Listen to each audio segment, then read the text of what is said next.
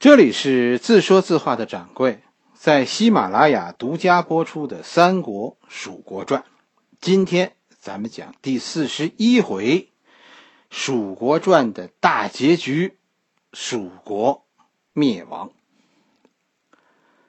公元二百六十二年，就是蜀国灭亡的前一年，姜维最后一次北伐。仍然是没戏，是吧？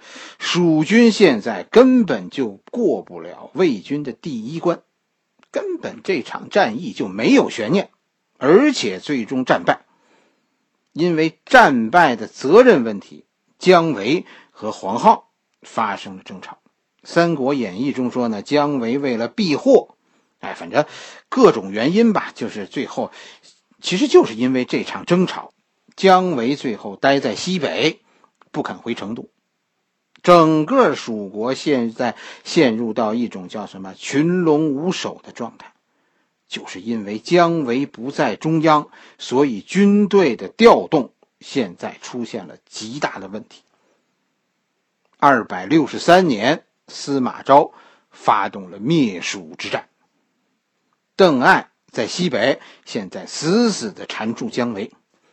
蜀魏国的另一员大将钟会，是吧？突然突破蜀军的秦岭防线，攻入汉中。就是因为姜维不在中央，所以整个蜀军的部队没办法有效的调动。这些部队现在分散在各地防守，汉中蜀军最后很快就被魏军各个击破。在西北前线的姜维，这就被迫撤军回援汉中。在回援的过程中，遭到邓艾追击，姜维几乎全军覆没。二百六十三年这一战，魏军大获全胜。不但夺取了蜀军占据的整个西北，还占据了汉中全境。姜维带领着少量部队退守剑阁，只能够依靠天险和曹魏纠缠。从公元二百一十九年刘备取得汉中以后，蜀汉进攻曹魏的基地到此全部丢失。蜀汉对外战争的全部主力，就是所谓的汉中军团。至此，全军覆没。钟会现在堵着剑门关，和姜维对垒，姜维只能凭险拒守。此后的战局让人觉得匪夷所思，简直就不像历史，而是一个精心编造的故事了。但这偏偏其实就是历史。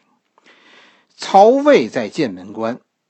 钟会久攻不克，钟会这个人呢，性格上是有问题的。就这个人太专权，对权力有着有着怎么说呢？特殊的热爱。这几路人马进攻蜀国，并没有说谁谁谁是总指挥，没有这样。只是钟会自己认为自己这一路在汉中方向上取得突破，首先突破蜀军防线，呃，所以我钟会战功最大。于是呢，于是钟会当仁不让，就做了这几路人马的头领。这些其他的将领呢，只要稍有不服从，钟会就诬告人家。你说这叫什么人呢？但但钟会就是这么个人。钟会和邓艾呢，就不是很和睦啊。就是在钟会久攻不克剑门的时候，哎，魏军的粮食这时候已经出现了短缺了。邓艾请求出战，钟会要是，但凡有一点办法，是吧，也不会给邓艾这一个机会，说说让你去出这个风头。邓艾呀也很机灵，邓艾跟钟会是怎么说的呢？邓艾跟钟会说：“说我带领一小股人马，我爬山，咱们咱们绕道啊，咱们从剑门关的后面，您不是在前面攻剑门关吗？我带人爬山，爬到剑门关的后边去，咱们阻断他的粮道。”这样，咱们前后夹击，这不就不久就能就能攻破剑门关吗？就钟会这么就邓艾这么说，钟会才同意邓艾出战的。邓艾呢，邓艾其实不是这么想的。邓艾对于蜀中的人心向背，心里是有底的。毕竟这十几年，邓艾在对蜀作战的第一线。邓艾怎么做呢？邓艾确实是爬山了，但是并没有朝着剑门关后面的方向，是不是？哎，而是穿过了七百里无人区，带领着一支几千人的魏军，突然出现在蜀道的后方。发现魏军，蜀国人的反应让我非常吃惊。蜀人怎么做？蜀人是纷纷归降。以前我们认为软弱的蜀人是吧？不肯给刘禅当兵的蜀人，现在突然他们都拿起刀枪，加入到邓艾的军中，跟着魏军开始自己的解放战争。几千邓艾军打到绵竹的时候。已经是十几万人，绵竹诸葛瞻在这里，在这里防守。诸葛瞻是诸葛亮的儿子，是吧？这儿的蜀人怎么做的呢？史书中说，这里的蜀人眼看着敌人围城，大家一言不发。然后呢，然后眼看着诸葛瞻带着几个人冲出城外，陷入到邓艾部队的重围。诸葛瞻最后战死在绵绵阳。蜀人呢？蜀人等诸葛瞻战死以后，打开城门，开始欢庆。邓艾的大军就是这样一路向成都打过来，打到成都城下的时候，已经几十万人。史书上说，乔州这帮蜀地人最后最后劝劝刘禅投降。我相信其实不必了。这个时候，成都的城里城外，肯定蜀人都已经在庆祝自己的解放。刘禅选择投降，史书中说是不战而降。邓艾就这样取得了一个伟大的胜利，他灭亡了蜀汉。消息传到剑阁，小伙伴们都惊呆了。很有趣的一幕发生了。昨天还在战场上说不共戴天的钟会和姜维，突然现在成了好朋友，相见恨晚。你细看历史，其实钟会在此前和姜维啊有过交手，但钟会的防线啊，他处的位置比较靠后，钟会一般都是都是什么去接应，接应邓艾，都是那种。所以，真正和姜维对战比较多的人，非常有仇的人是邓艾。钟会反而和和姜维啊，其实此前没什么仇。现在蜀国亡了，姜维投降了魏国，这钟会和姜维就是同殿称臣了，就更没有什么仇。钟会现在肯定是恨疯了这个说谎的邓艾，而姜维呢？姜维是诈降。姜维已经对钟会啊的为人啊有所耳闻了，所以姜维一见到钟会，就跟钟会说：“我拥护你当蜀王，咱们进蜀国去，到那儿呢你就称王，我给你当臣。”哎，钟会觉得这很好啊，于是这两个人就开始陷害邓艾。邓艾这个人呢，也是因为立了大功，所以有点膨胀，居然在蜀地啊大搞封官。你说这是你该干的事儿吗？这是邓艾的想法呢，其实可以理解。他只有几千人，可是几十万蜀人现在在身边，你现在怎么稳定这个局面吧？你你你能怎么做？你只能靠封官来稳住现在的局面吗？钟会就利用邓艾的这些毛病，开始在司马昭那儿诬告邓艾。司马昭是将信将疑，就说让手下人去把邓艾叫回来，问问情况。钟会在半中间篡改了命令，把回朝述职变成了押解回朝。于是邓艾在成都被捕，钟会带着姜维，这就雄赳赳的进入成都。邓艾现在是阶下囚，就等着被被押去洛阳了。姜维计划的第一步，这就成功了。紧跟着第二步就开始了。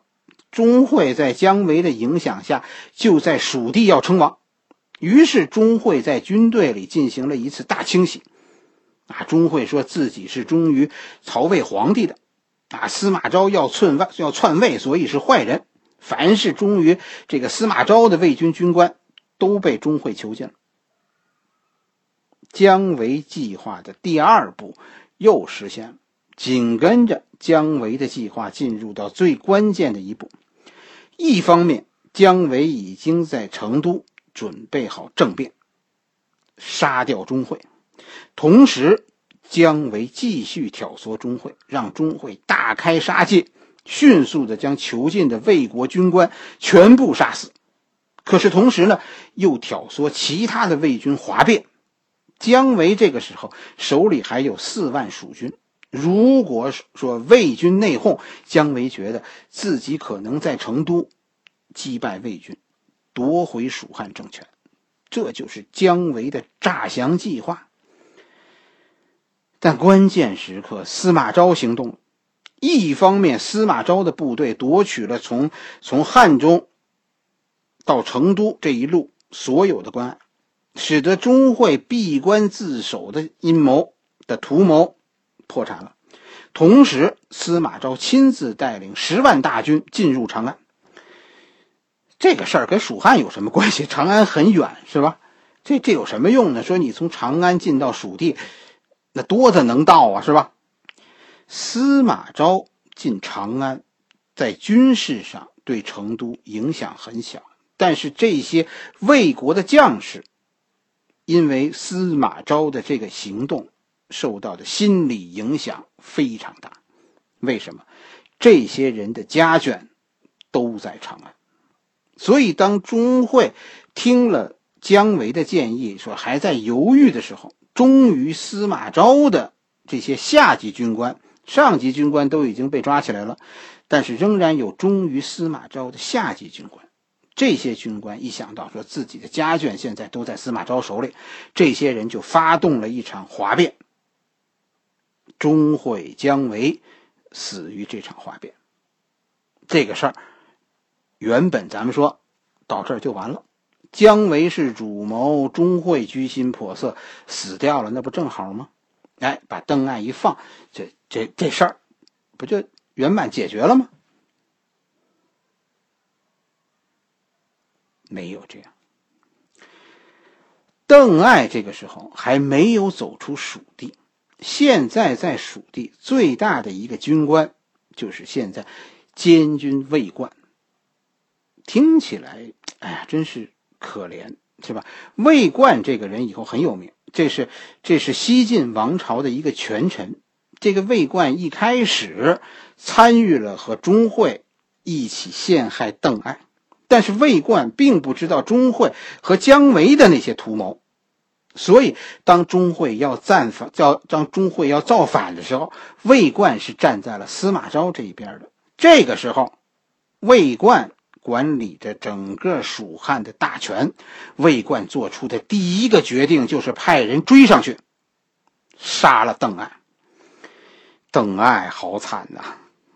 不但邓艾死了，邓艾后来在的家眷在洛阳都被发配了，作为叛作为叛臣。邓艾进，哎呀，给你讲，邓艾进攻绵竹的时候，杀了自己的大儿子，就跟司马，就跟这诸葛瞻作战的时候，为了稳定军心，他大儿子带领部队，说跟这个跟这诸葛瞻，跟诸葛瞻交战的时候失利了，邓艾杀了自己的大儿子，稳定军心，告诉大家说这一战啊有胜无退。据说邓艾临死的时候对天长叹说：“说想不到我落一个白起的下场啊！”灭蜀之战就这样结束了，两方三个主帅姜维、邓艾、钟会全都死掉了。蜀人现在很高兴。是吧？外来人专权的时代结束了，蜀汉就这样灭亡了。刘禅没有死，是吧？一开始是不能让他死，他要是死了，东吴就会就会拼死抵抗。